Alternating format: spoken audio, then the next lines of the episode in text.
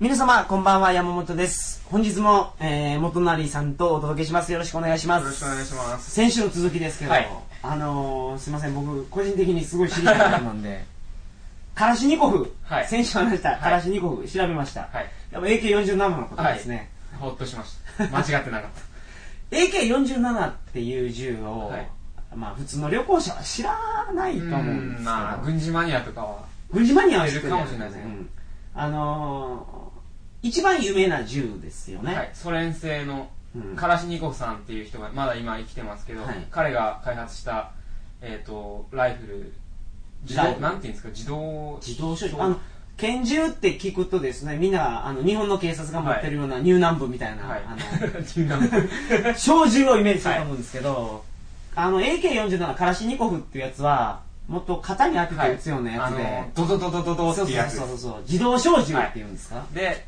カラシニコフのすごいところは、うんあの、水とか、埃、砂とかに強いんですよ。そうカラシニコフは東側の武器なんですよそうですね。これ西側になると M13 かな、はい。M13 ですね。ゴルゴ13が使ってる銃なんですね。で、ゴルゴ13の話であったんですけど、はなんでゴルゴ13のはい M13 を使うんやと、はい。カラシニコフを使わずに、はい性能的には M13 の方が高い。はい。その、精密度とかで言うとね。でも M13 は砂とかがちょっとでも入ったりすると撃てない。はい。だから銃を分解して装置してやらないといけないから、はメンテナンスがすごい大変なんです。でカラシニコフは少々水に濡れても少々砂が入っても全然問題なく撃てるんですね、で戦場でどっちが有利かっていうと僕はやっぱあの東側のそのカラシニコフだと思うんですよ、特にアフガニスタンみたいな山岳地帯、環境の悪いところではやっぱりカラシニコフは絶大な力を発揮するみたいですそうだうね、うん、まあどんなところでもそうやと思いますけどね、戦争に行っててだって、はい。僕らが普段おねその営んでるような、い。毎日シャワー浴びて毎日ご飯食べてっていう生活じゃないじゃないですか。生きるか死ぬかですから、すごい劣悪な環境でやらなければいけないと。そういうところでまあ多少のゴミとかそういうのに影響されずに弾が出るっていうところであと部品数が少ないんですよね。はい。組み立てやすい。だからコピー品とかもすごい出てて AK47 の改良版 AK48 とかあったと思うんですけどそれでもやっぱ AK47 がすごそうなんですい、か、うん、命中精度とかじゃなくてやっぱいざという時に撃てないと意味ないですもんね、僕もカンボジアで撃ちましたけどね。ああ撃ったんですか。うん。どうでした？あのー、もうあの何発やったかな？あのー、一発二発じゃ撃たせてくれないじゃないですか、マガジン1個、はい。全部撃たないかん5発ぐらいだ撃ったらねもう肩が痛くてもう嫌になるよ。もうええで。ってになるんやけどそんな感じの銃でしたね、はい。うん、それで僕がどうしてそそのカラシニコフを売ってるようなところにはい。行ったかっていう話をしたいと思います。あ本編でよろしくお願いします、それでは、えー、鳥かご放送始まります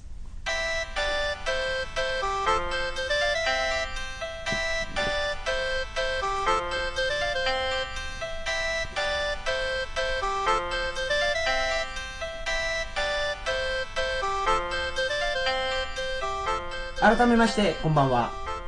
2008年9月19日金曜日鳥かご放送第155回をお送りします。番組に関するお問い合わせは info.tkago.net info.tkago.net までよろしくお願いします。パキスタンのもはい。う怪しいところの話を。怪しいところですはい。えっ、とまず僕はそのトルコイランパキスタンっていう順にはい。旅したんですけれども、あのイランとかパキスタンぐらいになると旅がドラクエみたいになるんですよ。お ちょっと意味わかんないかもしれないですけど、どういうことかっていうと情報がすごい少なくてガイドブックも十分ではないので、うんうん。あの人に会って話を引き出したり 宿にある情報ノートを見て、うん。行く場所を決めたり裏情報を取ったりするような旅になるんですよ。なるほど。なんでイランの、まあ、テヘランぐらいになるとパキスタンにペシャワールっていう町があってそこにババジーっていうじいさんがババジババジー？みたいな、うん。よくわかんないんですけどそういう人物がいるらしいっていうのを、まあ、イランぐらいで知るんですよ。おなるほどでねババジーは、うん。あのペシャワールにあるなんとかモスクの前に午前9時ぐらいから座っているらしい。そういうの情報ノー情報書いてあるんや。書いてあって、うん。まあ、人付けに聞いて、うん。でだから朝そこの町に行ってそのモスクの前に行けばババジーに会える。ババジーって何なんで？あババジーは、あのまあおおじいさんなんですけど、はい。あの向こうのそのパターン人のおじいさんなんですけどババジーに会って話をすると,、えー、と1人えーそうですねいくらだったかな400ルピーとか500ルピーぐらいなんで1000円ぐらいはい。払えばちょっとその本当は入れない観光客は入れないトライバルエリアにうん。連れて行ってくれる、あそこにブラックマーケットがあるんや、はいはい。だから普通は入れないしそこは危ないんですよ。普通に入ると一人でだからそのババジーに頼んで、あババジーに案内してもらうっていう形になりました。ああババジーに1000円払うて、はい、それ見てくれ言うて、はい、あババジーはババジー大丈夫なんそれ？ババジーはでももう20年ぐらいあそこでその仕事をしてるんですごい有名な人ではい。まあ、その筋では有名な人で、まあ、僕もいろんな人に聞いて、まあ、だまあ安心だろうっていう判断をしてしたので一緒に行きましたね僕ね本屋でね、はい。その辺の話を読んだことあるんですよ、あのー、なんですかアジアブラック危険マップみたいな。何か忘れたけど、はい。まあ本屋にあるの全部立ち読みして、はい。それもババジーの話なんですか？おそらくそこで誰かに案内してもらうっていうとババジ。ババジ。ーーババジーそれすごいキーポイントなんですよね、ババジ。ー、はいはい。うんババジー昔なんかアメリカ軍とうん。一緒に、アメリカ人と一緒に仕事をしてたみたいで、うん。珍しく American English を喋るんですよね。うんすいません。ババジーって BABAG なんですか？ババ。バ カタバカナでババジーなんですか？ババっていうのは多分向こうのインドとかパキスタンの言葉でババっていうのがおおじいさんっていう意味なんですかね。うんおばあさんじゃなくておじいさんでババやのに。G っていうのは多分日本人が勝手につけた名前であババジーの G はあ多分ねのおじいさんの G なんやわかんないですけど。えその情報ノートにはどういうふうに書いてたん？いやだからババ G しか書いてないんで。それをカタカナで書いてたん？はい。あでも名前がインねインパクトあるじゃないですか、うん。ババ ジー ババアと ジーやからね。何者だみたいな。けどその怪しい、はい。もう先週の話からの続きですけど、偽札売ってたり、はい。はい拳銃売ってたり偽造パスポート売ってたはいりっていう、その観光客が入れないようなマーケットに案内してくれる、その案内人、はい、ががババ G なんですね。でババ G は英語をしゃべる。うん。しかもアメリカイングリッシュ、なるほど。それがなんか面白くなってきましたね。でそのババ G はすみませんどこで会えるんでペしシャワールのペシャワールの？えっ、とペシャワールの新市街のなんとかモスクの前に本当に座ってましたこう行ったら。見てわかるんや。いや分かんなかったんですけど、うん。えっ、と座っててで最初は僕そこに行ってそこら辺の大体その辺りのお店に行ってうん「あのババジー知ってますか?」って言ったら「あババジーね」とか言って。あ 「ババジーそこに来るからちょっと今日はなんかちょっと遅いみたいだからまた午後来ないよ」みたいな感じで。ああなるほど。でみんな知ってるんやたはいホテル帰ってうん。またその後で行ったら、ババジーいてうん。なんか向こうからジャパニーズとか言ってきて、うんうん。あのでいろいろ話して I am, I am ババジーみたいな。Do you know? みたいな感じで。あ I know みたいな。でそういう話になって交渉して。1000円渡して。いやそこではまあ後払いですね。ああ行った後なんや、はい。でだからあのババジーが説明してくれてブラックマーケットみたいなガンファクトリーみたいな。うん。うんでいろいろ言ってくれてどこ行きたいって。で話し合ってで他の旅行者と一緒に5人ぐらいであの行くんですよねああえそれってその他の旅行者っていうのははどどうやって見つけるえっ、とババジーがまた別口で集めてた人とか 僕が一緒に泊まってた。ババジー営業してるんや営業ねしてます。やっぱりババジーも多分あのお金稼がなきゃいけないみたいで。ババジーとりあえず日本人見ると声かけているみたいです。うんなるほどね。その行った5人は日本人じゃなかったやろと日本人です全部。全部日本人やんうん。なるほどね、うんうん、ほんででババジババジーに約束して、うん。でじゃあ明日の日朝から行こうみたいな感じで行ったんですね。うん。そこからバスに乗って、うん。そのそのバスはそのトライバルエリアを通過するバスで,、うん。はい、で普通の法律が通用するエリアからゲートを通って、うん。その法律が通用しないエリアまで行ってそこで降りて、はい、その後ババジがいろいろ案内してくれるんですよそこはトライバルエリアやから、はい。そういうガンファクトリーとか銃の製造工場とか、は偽札工場とかが許されるんや、はい。なるほどね。ガンファクトリーは銃工場は多分、えっとトライバルエリアじゃなくてもあの許されてたと思うんですけど、うん。偽札とかその麻薬工場とかそういうガンを銃を売るうんうん。マーケットは多分法律禁止だと思います。それ偽札はいかんやろ何分でも、えー多分。へ えでどんな感じだったんですか？で、まあ、ババジーババジーはやっぱりさすがに何年も営業してるだけあって顔がすごい広いんですよね。うん。でまず降りてまずアフガン難民キャンプに連れて行ってくれて、うん。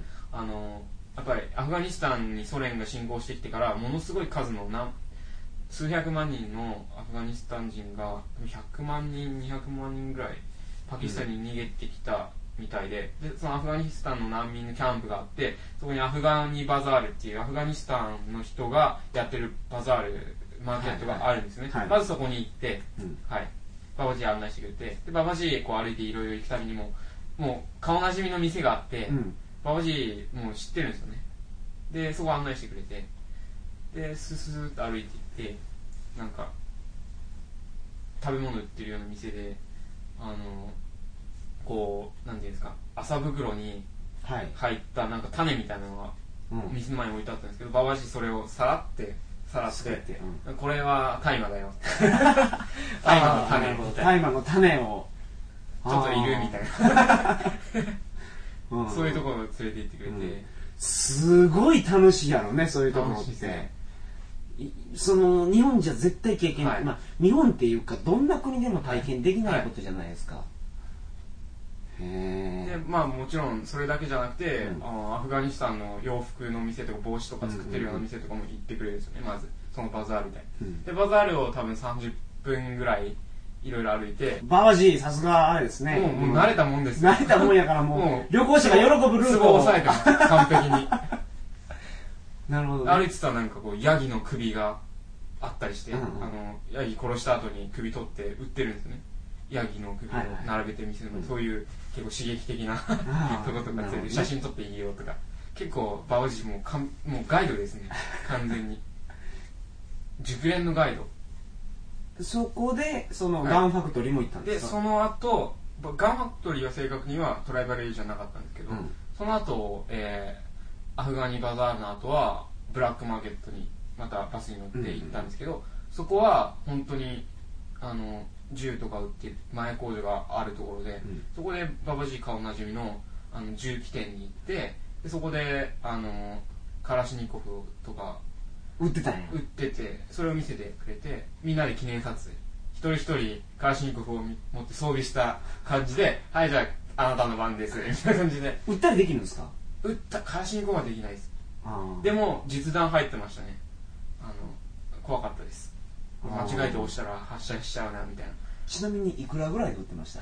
カラシニコフはね僕は値段は聞かなかったんですああ そうか、まあ、買っても絶対持って帰ってこれないからね。多分200ドルとかそのくらいだとそんな安いんや。あのハンドガンがうん。50ドルとか100ドルぐらいだったあんで、ーでそこはもちろん銃持っててあとはサイレンサーとかうん音消すやつですね、あありますしペン型うん、銃？銃。暗殺用のうん。あのペンの形してるんですけど押したらあの一発しか弾出ないんですよね。それでまあ近づいて撃って殺すみたいな銃も撃ってましたね、あーでその近くで楽しすぎるじゃないですか。楽しすぎても怖いですよ。はい。であとその近くのあのお店であの米軍のうん。装備服とかうんバックパックとか、うん。携帯食あるじゃないですか、はい。あれ売ってたんですよね、うん。ナイフとか。うん。でなんだろうと思って聞いたんですよババジーに。これ何っつったら、いやこれはタリバンが先週あの米軍の輸送車が襲って取ってきたやつ。さらっと言うんですよババジー。すごいな。そこってねまあババジーといるから、はい。ちょっと安心やっていう気がするです、はい。するんですけど、はい。雰囲気的にはどうなんですか？雰囲気はあの決して良くはないですけど、ババジーがいる限りはもうみんな知ってても多分毎日のようにババジー連れてきてるんで、うん。ババジーが行くところに限ってはそんなにもう安心した感じはありましたけどでもやっぱりババジーなしで一人で行くと僕は怖いです。なるほどね、うん偽札はちなみに偽札はあの100ドル札があのあって。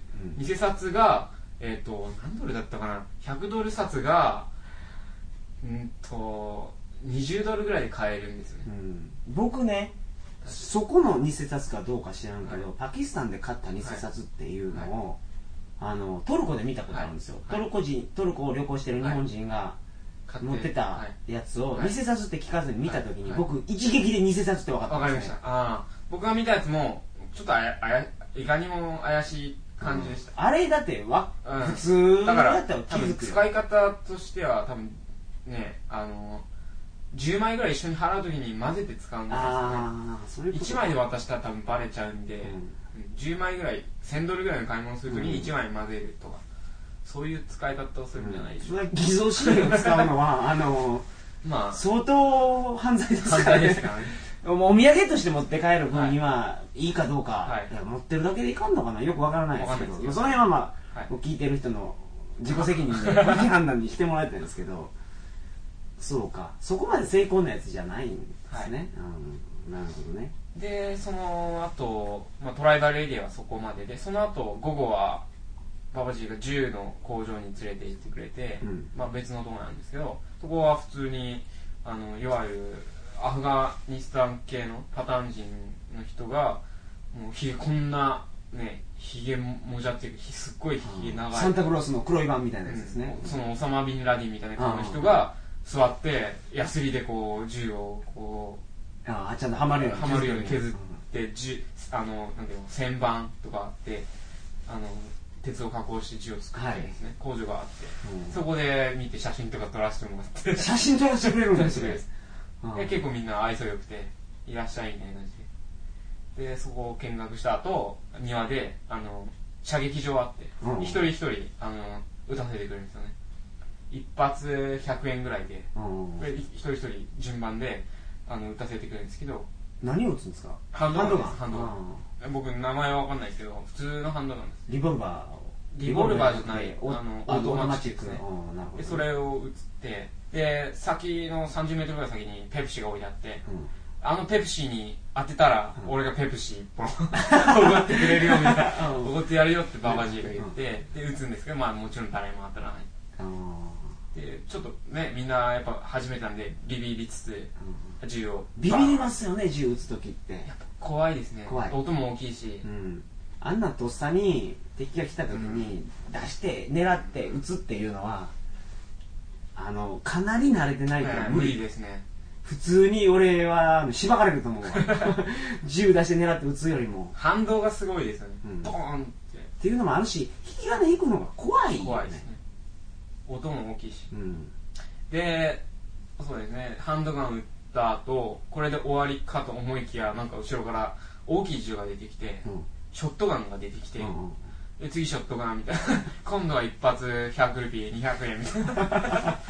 でさすがにショットガンは、あのみんなビビってやっぱでかいんで。反動がねすごいんですよ、あのでかい銃っていうのは。僕は撃たなかったんですけど、うんまあ一人の日本人が撃ちましたけど音大きいしちょっとショットガンはまた別です。ねグレネードランチャーってはい。撃ちました、それ。はあの撃ってないし僕は見てない直接。うんでもいろんな話を聞いて本なんか読んだりするとやっぱもうちょっと奥に行くと、うん。そのグレネードランチャーが店の前に立てかけてずらーっと並んでたりするような場所もあるみたい。グレネードランチャーって撃つ時ねしゃがんで撃つ人を構えるじゃないですか、はい。その後ろに人が一人いるんですよ、はい。背中を押さえる人が。あそうなんですか、そうするとぶっ飛べるからっていうぐらい、まあ、グレネードランチャーって戦車を破壊するやつですからね、そんなのも売ってるらしい。うん。いやー行ってみたいなーって思いますけど、はい。今の情勢世界の情勢を見ると、とても危ない。危ない。もう今は絶対に行かない方がいい。うん。そのなんでかっていうとやっぱり無法地帯なんではいあのアフガニスタンからタリバンとかアルカイダとかがそこに逃げてきてそこをあのアジトにして潜伏してそこあのいるんでもう非常にここ2年ぐらいはものすごい危なくなりつつある。そうですよね。でいつから安全かっていうのも全然わからないですよね今の情勢だと、はい、この前僕はあのインターネットで BBC のニュースをイギリスの聞いてたんですけど、それによるともうそのペシャワルのそのトライバルエリアの近くのパキスタン人は金持ちはみんなドバイに逃げる。今。あそうなんみんな逃げちゃった。で中流の人はあの他のパキスタンの安全な都市に逃げて今そこに残ってるのはもうあの貧しい人しか残ってないっていうことを BBC で言ってましたね。あ多分そうなんだろうなと思って。それはやっぱりそういう犯罪組織が誘拐とかをやって金持ちの息子を誘拐して身代金取ってそれで儲けてるっていうようなこともやってるんでパキスタンの人にとってもものすごい危なくなってるみたいですね今。元成君が行ったの？いつなんですか？2006年の11月。ああじゃあもうギリギリのところや。そうですね。ギリギリのところでもうその時点でちょっと危なかったと思うね。ギリギリですね。その後からまたテロが結構頻発して、今はもう絶対に僕は行かない方がいいと思います。はい。いやーなんかそう聞くとすっごい羨ましいですね。ババジーは今いくつですか？ババジーねもう多分70ぐらいで僕が行った時にもうすでにご老体で もうちょっと太っちゃってあ,あ、うん。あの歩くのがもう困難になりつつあったんですよね、うん。2年前に。うでもうそろそろババジー引退だろうっていう噂も流れてて。んどこで？いやいろんな国で。やっれてるんですか？ぱ きそうババジーっていうのも初めて聞いたし俺。ババジー引退説が。引退説が。流れてて。で実際行ってみるとすごいバスに乗るのにも2人がかりでこうお尻を押してあげてやらないとバスに乗れなかったりしたんですよね。でそれが2年前なんでもう今は多分ね旅行者も減っちゃって仕事もないと思うんで多分もう多分やってないんじゃないかと思いますね。バあバジーは。残念ですけど。あ なるほどね。いやー。でまあ、ペシャワールはすごい人もものすごく親切であの昔の古い街並みが残っててでバザールとか昔の街を歩くのもすごい楽しい綺麗な綺麗というか面白い街で人も親切で食べ物もすごい美味しいところなんではい。いい街なんですけど今は行かない方がいいですね、うん今はっていうかこっからいつまでかわからないですけどね。また僕らもその辺を旅行できる日が来ると来るといいですね。いいですねまあその時にはそのブラックマーケットがあるかどうかはもう分まあ、からない。わからないですけどね、うんなるほど。わかりました。ありがとうございます、はい、ありがとうございました。えー、来週はどこの話をしていただけますか？来週はどうしましょうか、えー、最近話題のはい。チベット、あチベット。はい、はい。今年の僕3月に行ってきたんで2月3月に。うん。はい。わかりました。じゃあチベットの話をはい。どうぞよろしくお願いします。お願いしますえー来週の放送は9月26日になります。どれかご放送第156回を皆様お楽しみに。それではおやすみなさいませ。